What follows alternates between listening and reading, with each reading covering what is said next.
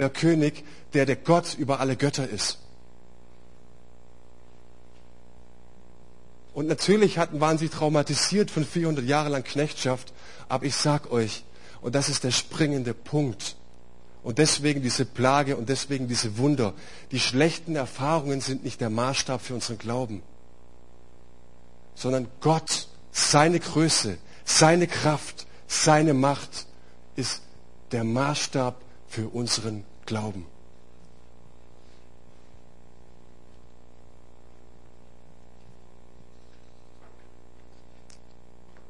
Jetzt lagerte dieses Volk, zog 38 Jahre lang durch die Wüste lagerte dann an der Moabtalebene, so heißt es kurz vor dem Jordan.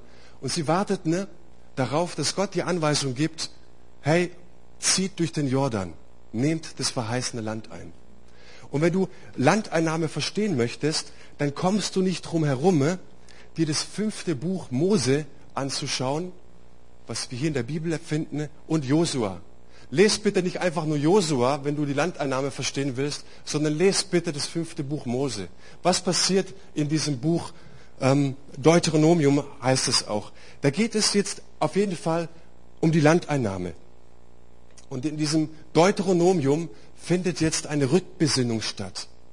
Mose predigt noch mal ein paar Mal und sagt, Leute, erinnert euch daran, was in Ägypten passiert ist, wie groß euer Gott ist, welche Macht er hat, welche Kraft er hat. Okay? Nochmal eine Rückbesinnung.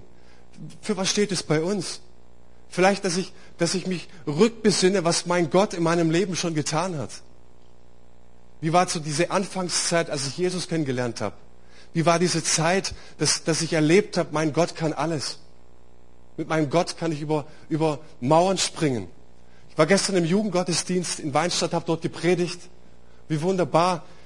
Du predigst und sagst, Leute, unser Gott ist so groß, ich möchte euch zum Glauben einladen. Möchtest du das tun? Es ist so schön, es zu sehen, dass junge Menschen heute dieser Glaube anspricht, dieser Gott anspricht, wenn wir von seiner Größe, von seiner Kraft reden und dass sie sich hinwenden und vertrauen neu auf ihren Gott. Und was ich gestern erlebt habe, das war so ein bisschen Land der Verheißung für mich, was ich hier in dieser Gemeinde sehen will, dass sich Menschen ganz neu hinwenden zu Gott. Vielleicht das erste Mal, aber zum wiederholten Mal. Aber das ist persönlich so, das, wofür ich jeden Morgen aufstehe. Das ist für mich persönlich das Land der Verheißung. Diese Rückbesinnung. Was war in meinem Leben? Was hat Gott schon getan? Dann sagt er, Jungs, erinnert euch dran, am Berg Sinai hat Gott euch Gebote gegeben. Das ist der Bund. Gott bindet sich an euch durch das Gesetz. Und dann heißt es im fünften Kapitel, oder sechsten Kapitel, nee, fünftes Kapitel ist es, das lesen wir von dem Schma Israel.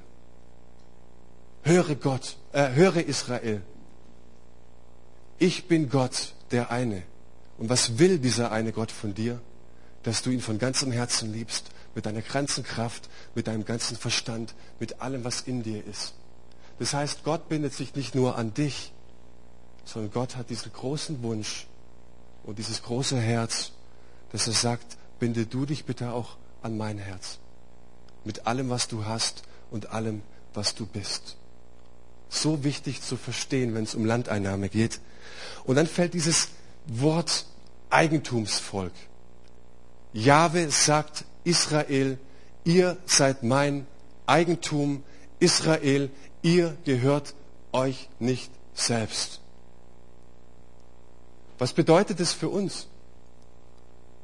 wenn Gott über mein Leben sprechen würde oder irgendjemand kommt zu mir und sagt, pass mal auf, du gehörst nicht mehr dir selbst.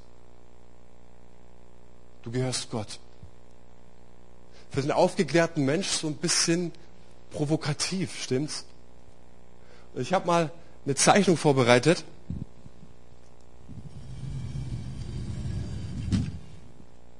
die das verdeutlichen soll.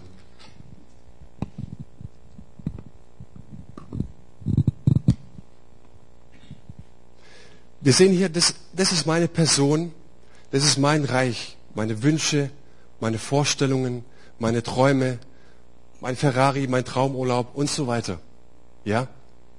So, jetzt haben wir irgendwann verstanden in irgendeiner Predigt, mein Gott ist so gut, der, wenn er will, kann er mir alles geben. Mit Gott fließt in meinem verheißenen Land nur Milch und Honig. Und die Vorstellung ist, dass dieser große Gott in mein Reich kommt, mir es da schön macht. Mein ehemaliger Pastor hat immer gesagt, viele Leute glauben an einen Gott, der gleichzeitig als kosmischer Rückenkratzer fungiert. Die Sache ist die, wenn wir das praktizieren, wenn das unseren Glauben ausmacht, dann haben wir eine neue Weltreligion eröffnet oder gegründet. Das gibt es so nicht in der Bibel. Und das will dieses, dieses fünfte Buch Mose sagen. Leute, was es gibt, das ist das Prinzip hier. Ihr, also ich persönlich, diese Gemeinde, das Volk Israel, ihr kommt hier in Gottes Reich. Ihr seid mein. Hier in diesem Reich, das ist verheißenes Land. Das, da gilt die Schwerkraft Gottes. Dieses verheißene Land, das werden wir auch gleich sehen, das steht für die Fülle in Christus. Da gilt gesegnet mit allem geistlichen Segen. Da gilt Friede, Freude, Kraft, Liebe, Leben. Da gilt Befreiung, Ketten zersprengt von Süchten, Ketten zersprengt von irgendwelchen Ängsten, von irgendwelchen Worten, die bei unserem Leben stehen, die uns runtermachen. Da gilt mein Wunsch und nach mein Sehnen nach Glück und Zufriedenheit ist ein billiger Abklatsch von dem, was ich erlebe, wenn ich meinen Gott erlebe. Dieses Glück, diese Freude und Zufriedenheit, die es in Gott gibt, ist so viel mehr, was ich persönlich für mein eigenes Leben erlebt habe. Jetzt ist bloß die Frage, was kostet das? Hört sich gut an. Von außen gesehen richtig eng. Von außen gesehen einengend. Was kostet das? Mein Leben. Das bedeutet, dass ich auch heute als moderner Mensch, als jemand, der zu Jesus gehört und zu ihm Ja gesagt hat, in der Tiefe meines Herzens verstanden habe, ich gehöre nicht mir selbst. Ich gehöre meinem Gott. Ich habe irgendwann vielleicht in meinem Leben die Entscheidung getroffen, ich vertraue dich mir an. Ich gebe dir mein Leben hin. Und Gott nimmt dieses, dieses Gebet und diesen Satz ernst. Und er sagt, wenn du das betest, dann nehme ich dich beim Wort. Du gehörst nicht dir selbst. Ein schlauer Mann sagte mal, wir müssen bereit sein, das Leben, das wir geplant hatten, aufzugeben, um das Leben zu bekommen, das auf uns wartet. Was uns erwartet, was das verheißene Land ist, ist die Fülle in Christus. Wie komme ich darauf? Das war dieses verheißene Land, dieses Land Kanaan, was dann hinter dem Jordan wartet, als Fülle in Christus zu sehen. Es gibt viele Ausleger des Alten Testaments, die da einverstanden sind.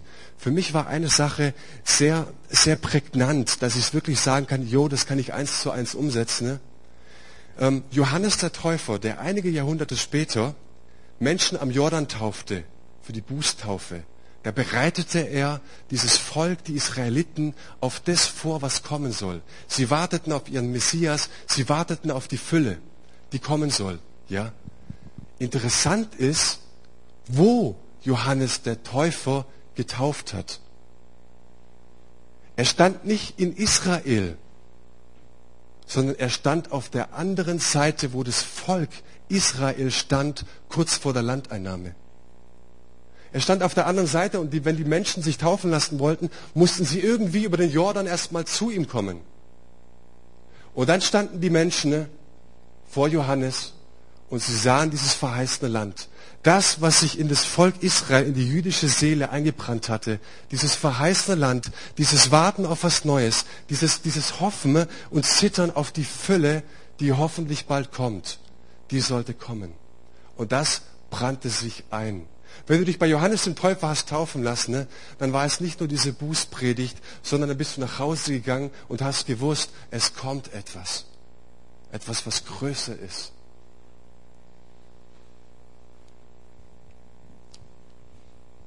Und für dieses verheißene Land Jetzt gehen wir mal so langsam rein, dass wir über den Jordan oder durch den Jordan gehen. Für dieses verheißene Land gibt es drei Worte, die sehr, sehr prägend sind.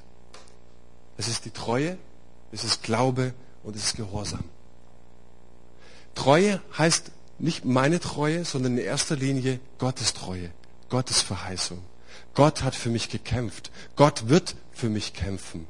Gott hat bereits jetzt schon alles für mich getan.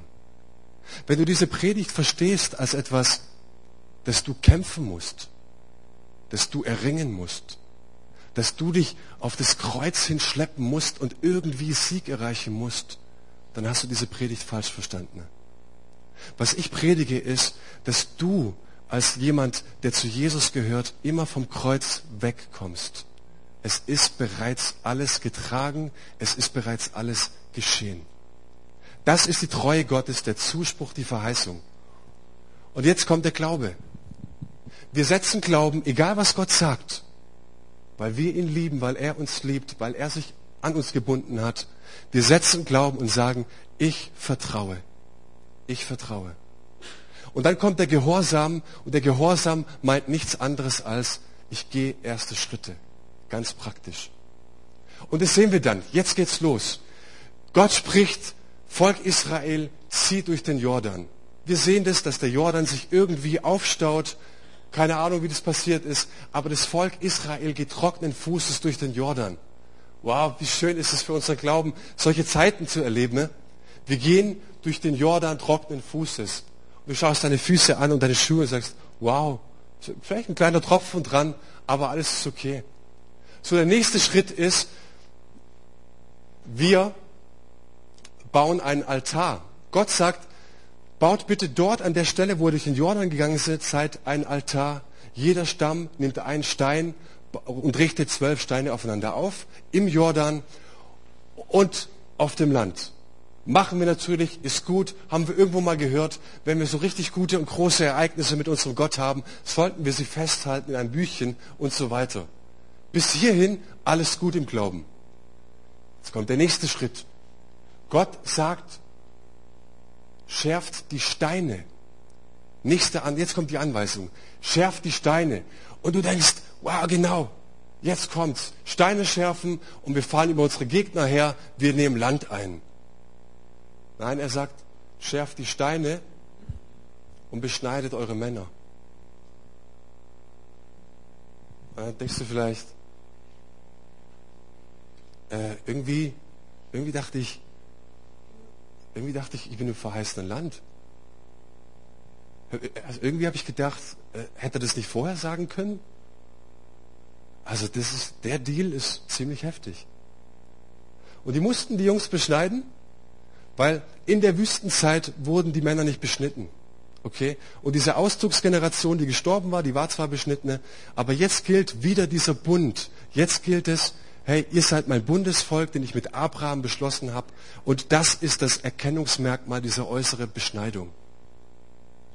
Und dann dachte ich mir, oh, wie gut, dass diese Zeiten vorbei sind. Dass du, wenn du in die Gemeinde gehst, ähm, es zwar schon so ein paar Dinge gibt, ähm, Pflichten, aber auch äh, Dinge, die, die richtig gut für dich sind. Äh, wenn wir das irgendjemandem auferlegen müssten, das wäre schon ziemlich heftig. Gut, dass es heute nicht so ist. Die Frage ist aber, ob wir im verheißenen Land trotzdem eine gewisse Beschneidung über uns ergehen lassen müssen. Und die Antwort ist ja. Für Israel war diese Beschneidung ein äußeres Zeichen. Aber im Neuen Testament, da spricht der Apostel Paulus zu einer neutestamentlichen Gemeinde, da stand schon der neue Bund, da hatte Jesus alles für uns getan, alles gebracht am Kreuz. Und da sagt er zu der Gemeinde in Rom,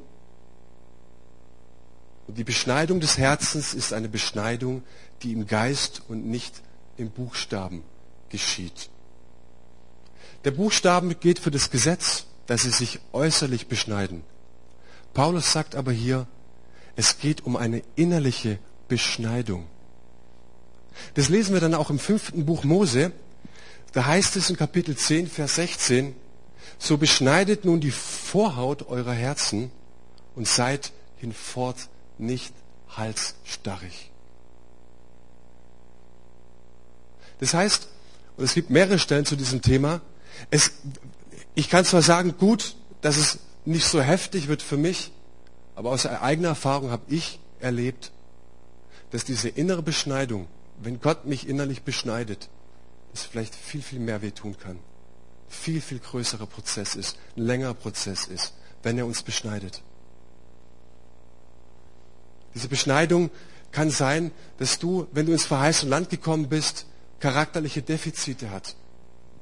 Und wir rühmen uns dessen, dass der Heilige Geist in unser Leben gekommen ist, aber er ist dazu ausgesendet, sein Werk zu tun, uns auch zu beschneiden, charakterliche Defizite anzusprechen, eine Halsstarrigkeit anzusprechen, falschen Stolz anzusprechen, meinen Geiz anzusprechen. Und es gibt einen, der von Gottes Thron ausgegangen ist. Das ist der Geist Gottes, der diese Dinge in unserem Leben bewirken will. Und jetzt ist die Frage, und das alles im verheißenen Land? Antwort, ja, im verheißenen Land. Er beschneidet uns auch in der Fülle, die wir in Christus erleben. So wichtig zu verstehen. Und jetzt zieht dieses Volk weiter. Es musste noch ein paar Tage ruhen oder vielleicht Wochen ruhen, bis alles verheilt war. Und jetzt geht es zur Landeinnahme. Die erste Stadt, die sie treffen, ist Jericho. Und wenn du schon ein bisschen länger dabei bist, hast du wahrscheinlich schon zig Predigten gehört über die Einnahme von Jericho. Vielleicht gibt es trotzdem vielleicht einen ganz neuen Aspekt, den einen oder anderen, der dir so noch nicht geläufig war. Dieses Volk zieht jetzt vor Jericho und sie sehen, Jericho war umgeben von richtig dicken Mauern. Und im ersten Vers, im Kapitel 6, heißt es, Jericho war verschlossen und verwahrt vor den Kindern Israels, sodass niemand aus oder eingehen konnte. Verschlossene Türen im verheißenen Land. Für was steht eine verschlossene Tür oder was, für, für was steht verschlossene Türen in meinem Alltag, in meinem Leben? Vielleicht für mangelnde Gebetserhörungen. Ich habe gekämpft, ich habe gehofft, wir haben gebetet, wir haben Glauben gesetzt, aber Gott hat nicht reagiert. Ich habe meinen Glauben und meine Hoffnung, meinen Enthusiasmus für Gott in eine Plastiktüte gesteckt. Vielleicht sind es geplatzte Träume, schlechte Erfahrungen, die wir gemacht haben. Vielleicht sind es unerfüllte, legitime Wünsche. Ein Wunsch nach etwas, der völlig legitim ist. Und du merkst, Gott handelt nicht. Vielleicht sind es Veränderungsprozesse, mit denen du nicht klarkommst. Vielleicht sind es Süchte, von denen du nicht loskommst. Und du stehst vor einer verschlossenen Tür. Und vielleicht kennst du diesen, diese christliche Floskel. Ja, weißt du, Herr, ich bete, wenn, wenn es nach deinem Willen ist, dann öffne die Türen. Wenn ich merke, wenn die Türen offen sind, dann ist es dein Wille. Wenn ich aber sehe, dass die Türen geschlossen sind, dann weiß ich, es ist nicht dein Wille. Kennt ihr dieses Gebet, diese christliche Floskel? Verschlossene Türen heißt, es ist nicht Gottes Wille. Und ich frage um Gottes Willen, wer hat diesen Satz geprägt? Wir sehen an der Geschichte jetzt von Jericho, dass verschlossene Türen Gottes Wille sind. Verschlossene Türen bedeutet nicht Ende. Verschlossene Türen bedeutet nicht, Gott ist nicht mit drin, sondern verschlossene Türen bedeutet Besinnung auf das Wesentliche. In dem verheißenen Land, in der Fülle von Christus, in seiner Gegenwart mich hinzusetzen und zu fragen, mein Gott, was ist es? In welcher Situation stecke ich gerade? Ihr kennt drei ganz berühmte Worte vom Apostel Paulus. Glaube, Hoffnung, Liebe. Wenn du recherchierst, dann stellst du fest, diese drei Worte sind bei diesem Apostelprogramm. Das sagt er nicht nur im Hohen Lied der Liebe, im ersten Korintherbrief, sondern er sagt es an mehreren Stellen, unter anderem im ersten Thessalonikerbrief. Da steht was, da steht etwas, woraus wir sowas von lernen können an verschlossenen Türen. Er sagt, in der Gemeinschaft mit Christus, in der Beziehung zu ihm, in der Fülle mit ihm, im verheißenen Land, da erwächst eine Frucht. Und diese Frucht heißt erprobter Glaube, unerschütterliche Hoffnung und aufopfernde Liebe. Da steht nicht einfach nur mit der Gemeinschaft mit Christus, da wächst Glaube, Liebe, Hoffnung, sondern da steht ein erprobter Glaube. Eine Hoffnung, von der wir wissen, wir kennen unser Ende.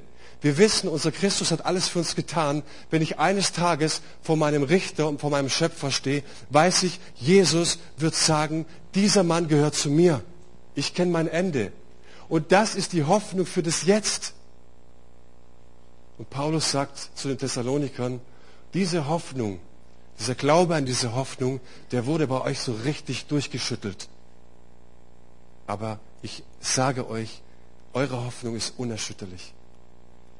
Diese Liebe, die ihr habt, ist nicht einfach nur eine gefühlte Liebe, sondern diese Liebe, die ihr habt, das sehe ich, ihr habt etwas geopfert. Ihr habt Opfer gebracht. Ihr seid standhaft geblieben. Ihr habt was abgegeben von euch, weil Gott euer Herr, euer König und, und, und eure Majestät ist. Und die Frage ist, wo nimmt dieser Glaube, wo nimmt diese Hoffnung und diese Liebe zu? An welchem Ort ist es, an dem Glaube, Hoffnung und Liebe Etagen tiefer in unserem Herzen rücken, dass wir erkennen, wofür wir leben? Der Ort heißt im verheißenen Land an verschlossenen Türen.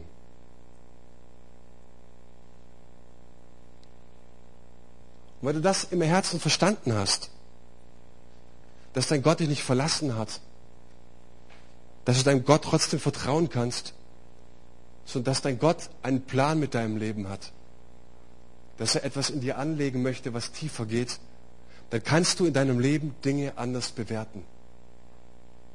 Und wo wir vielleicht als verschlossene, eine verschlossene Tür so erleben, dass es aus ist, es ist nicht Gottes Wille, vielleicht gefühlt auch, wir sind gescheitert, da können wir sagen, es gibt einen Riesenunterschied zwischen Scheitern und Aufgeben. Ja, gefühlt mag es so sein, du bist vielleicht gescheitert, aber ich sage dir, gib nicht auf. Es gibt einen Mann, dessen Glühlampen wir hängen haben, er heißt Thomas Edison. Er hat tausend, tausendmal versucht, die Glühbirne zu äh, erfinden. Eintausendmal. Ein, jedes Mal musste er etwas setzen, immer wieder Glauben setzen und sagen, ich glaube daran, dass, dass, dass es irgendwie funktioniert. Und beim tausendersten Mal hat er es wirklich tatsächlich geschafft. Er hat es geschafft. Und wisst ihr, wie er diese tausend Fehlversuche ähm, tituliert hat später? Er sagte, ich habe tausend Wege herausgefunden, wie es nicht funktioniert. Kennt, ihr kennt alle den Dübel, oder? Fischer Dübel. Der Erfinder dieses Dübels von Fischer sagt immer, Leute, geht nicht, gibt's nicht. Das ist ein Spruch, den will ich nicht hören. Ihr sollt sagen, so geht's nicht, das gibt's. Okay? Das heißt, wenn du, wenn du verstanden hast, wozu dich Gott berufen hat, wenn du verstanden hast, dass im Land der Fülle auch Tränen gibt, dass im gelobten Land, wo Milch und Honig fließen, auch äh, Dinge vorkommen können, die dich völlig aus dem Konzept bringen. Wenn du das verstanden hast, dann kannst du die Dinge in deinem Leben, die Situation in deinem Leben anders bewerten. Was für ein Privileg, mit Gott unterwegs zu sein. Und dann suchen die Israeliten natürlich ihren Gott. Sie suchen ihn. Sie wollen, Herr, was machen wir jetzt an verschlossenen Türen? Wie gehen wir damit um? Und das ist die Zeit dieser Besinnung. Und sie suchen ihn. Und Gott antwortet, habt keine Angst, seid nicht verzagt. Ich habe euch Jericho in die Hand gegeben. Das heißt, jetzt kommt etwas, von dem ich vorhin gesprochen habe. Jetzt kommt die Gottes, Treue Gottes ich habe es in deine Hand gegeben. Zieh los. Denkst du, wow, Gott spricht, er ist lebendig, Zuspruch Gottes, wie genial. Jetzt gibt er noch eine Anweisung. Und diese Anweisung lautet,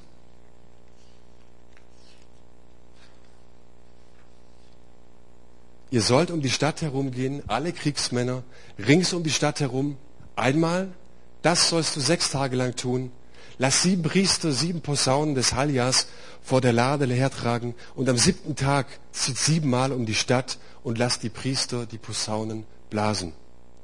Und wenn ihr hört, dass man das Haljashorn bläst und der Posaunenschall lange tönt, so soll das ganze Volk ein lautes Kriegsgeschrei machen. Dann werden die Mauern der Stadt einfallen und das Volk soll heraufsteigen, jeder geradeaus vor sich hin. Mal Hand aufs Herz. Du hast ein Problem, du suchst deinen Gott, du hast es geschafft, irgendwie anders zu bewerten. Du weißt, Gott, das ist gerade die Situation, in dem Gott meinen Glauben einfach ein paar Ebenen tiefer bringen möchte. Und jetzt kommt dieser Zuspruch und du feierst ihn und dann kommt diese Anweisung. So eine Anweisung. Blöd, oder? Und du sagst dir Gott, also Moment mal, äh, ich bin jetzt echt schon ein paar Jahrzehnte dabei. Ja? Und wir haben das irgendwie in der Wüste anders gehandhabt. Ich weiß doch, wie es geht. Ich weiß doch eigentlich, wie es funktioniert. Ich habe doch einen Plan. Und ich wünsche mir für dich und für euch von ganzem Herzen in diesem Moment, dass der Heilige Geist das in dein Leben spricht. Dass der Heilige Geist es in der Tiefe aus deinem Leben hervorholt gerade für die, die schon seit Jahrzehnten dabei sind, dass du hörst und verstehst, dass, dass du nicht alles weißt, dass du noch nicht alles gehört hast, dass du noch nicht alles durch hast, dass wir einen lebendigen Gott haben, der dich irgendwelche komischen Dinge machen lässt. Das heißt, jetzt kommt der Zuspruch Gottes, die Anweisung, und das ist so ein schwerer Punkt zu sagen, Gott, ich höre etwas von dir, ich glaube aber, es spricht gegen alle Erfahrung. Es spricht gegen alles, was mein Verstand sagt, dass es richtig wäre. Und ich ziehe los. Ich setze Glauben und ich bin gehorsam. Und gehorsam heißt, ich werde praktisch und ich ziehe los. Wenn der Jude verstanden hat, und das ist das hebräische Denken, dann geht er. Wir sind aufgeklärt, wir durchdenken erst alles und wenn wir es in der ganzen Tiefe irgendwie verstanden haben, drüber nachgedacht haben, diskutiert haben, mit in den Hauskreis genommen, uns ausgetauscht haben, dann wäre es vielleicht irgendwie möglich, dass da Gott dahinter stecken könnte. Und dann kommt es noch dazu, dass wir auch Kinder der Romantik sind. Die Romantik sagt, fühlt sich das echt an? Wenn es sich nicht gut anfühlt, kann es nicht von Gott sein. Kennt ihr das? Ich vertraue meinem Bauchgefühl und ich merke irgendwie, nee, das sind verschlossene Türen, das, das kann nicht gut sein, weil mieses Gefühl. Aber die Israeliten machen es trotzdem. Und sie gehen in die erste Runde, ziehen um Jericho. Sie setzen Glauben und sind gehorsam. Und sie ziehen am zweiten Tag um Jericho herum und sind, setzen Glauben und sind gehorsam. Am dritten Tag, sie setzen Glauben und Gehorsam. Und je länger die Tage dauern, desto mehr kommt dir in den Verstand, was für ein Blödsinn. Ist es tatsächlich so, dass, dass Gott so handelt? Ist es tatsächlich so, dass was passieren wird? Kennt ihr das? Du hast dann irgendwie so ein bisschen Glauben mal gesetzt und du sagst, jawohl, es kommt schon. Und dann merkst du, macht es Sinn überhaupt? Lohnt sich es tatsächlich, diesen Weg nochmal zu gehen? Lohnt es sich tatsächlich, einen neuen Weg zu gehen? Ich merke so, dass es auch ein prophetisches Wort für unsere Gemeindesituation ist. Lohnt es sich, diesen neuen Weg zu gehen nochmal? Ein Weg, der uns unbekannt ist. Ein Weg, den wir vielleicht nicht verstehen, der uns schmerzt, der sich nicht gut anfühlt. Fünfter Tag, ich setze Glauben und Vertrauen. Sechster Tag, ich setze Glauben und Vertrauen. Und jetzt kommt die Mammutsprüfung unseres Glaubens. An einem Tag siebenmal drumherum gehen. Du spürst so richtig, wenn du ein bisschen feinfühlig bist, dann spürst du so richtig, Mensch, was für ein Zweifel an ihn auch genagt haben muss. aber sie setzen Glauben und sie setzen Vertrauen. Und dann kommt, brechen sie in Kriegsgeschrei Geschrei aus und die Posaunen erschallen und sie merken, wie die Mauern fallen. Und sie merken auf einmal, diese verdammten verschlossenen Türen waren nie das Thema. Die verschlossenen Türen waren gar nicht unser Problem, weil mein Gott Mauern einreißen kann. Kommt ihr nach vorne?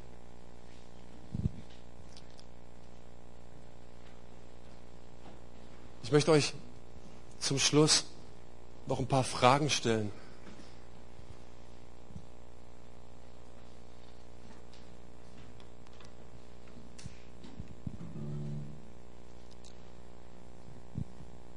Josua wird am Anfang des Josua-Buchs gesagt, sei mutig und sei stark. Ich will dich fragen, gibt es vielleicht einen Zeitpunkt in deinem Leben, in deinem Glauben, in dem du Mut verloren hast, in dem du pessimistisch wurdest, in dem du deinen Glauben, dein Vertrauen auf Gott, auf das verheißene Land in Plastiktüten gepackt hast.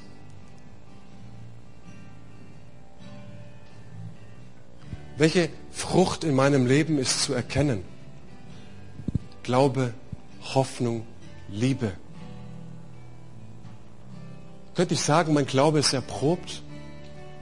Könnte ich sagen, meine Hoffnung ist unerschütterlich? Könnte ich sagen, meine Liebe ist aufopfernd? Und ihr Lieben, ich meine das nicht moralisch, sondern ich meine das seinsmäßig. Was sagt dein Glaube, Hoffnung, Liebe? Was, was sagen sie? Wo stehen sie? Wo stehst du vor verschlossenen Türen? Wo hast du aufgegeben? Wo hast du gesagt für dich, verschlossene Tür, es ist aus, es ist nicht Gottes Wille. Ich möchte dich ermutigen, die Szenen, Situationen aus deinem Leben neu zu interpretieren, neu zu bewerten, auf deinen Gott zu schauen, der alles kann, der die Götter, Götter Ägyptens zu Fall gebracht hat, der dir sagen kann und heute Morgen zusprechen möchte, ich kann auch deine Ängste, das, was dich unendlich beeindruckt, das, was dir Angst macht, auch das kann ich zum Stürzen bringen. Wenn du heute Morgen hier bist und sagst, ja, das ist genau mein Thema. Das ist genau mein Thema. Ich habe irgendwann mal mein, mein Vertrauen, meine Leidenschaft für Gott, habe ich irgendwann mal in Plastiksäcke gesteckt. Dann möchte ich dich einladen, morgen, äh, heute, heute Morgen zu dem Segnungsteam zu kommen. Ich werde auch da sein. Aber ich möchte dich jetzt in diesem Moment auch einladen, die Augen zu schließen, weil ich noch sehr gern für dich beten möchte. Vater im Himmel, ich danke dir, dass du König aller Könige bist. Ich danke dir, Herr, dass du einen roten Faden durch die Weltgeschichte gespannt hast. Es ist dein Heilsplan, es ist dein Erlösungsplan.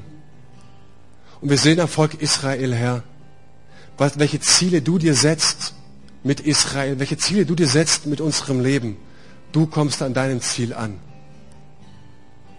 Herr, wir haben heute Begriffe gehört, dass du treu bist, dass auf diese Treue eine Anweisung kommt, dass auf diese Anweisung du dir wünschst, dass wir uns festmachen, Glauben setzen und dass wir gehorsam sind und praktisch sind. Herr, an welchen Stellen dürfen wir das ganz praktisch in unserem Leben praktizieren? Bete, dass du in diesem Moment jetzt durch die Reihen gehst, dass du deine Hand auflegst auf Einzelne, dass du neuen Mut zusprichst dass du sagst, es gibt ein neues, ein weiter. Ich nehme dich mit. Ich will dich bitten, dass du das Land der Verheißung nicht als Tränental wahrnimmst, sondern als einen Ort, der ein Quellort wird für Freude, ein Quellort wird für neue Hoffnung, ein Quellort wird für neues Leben. Im Namen von Jesus. Amen.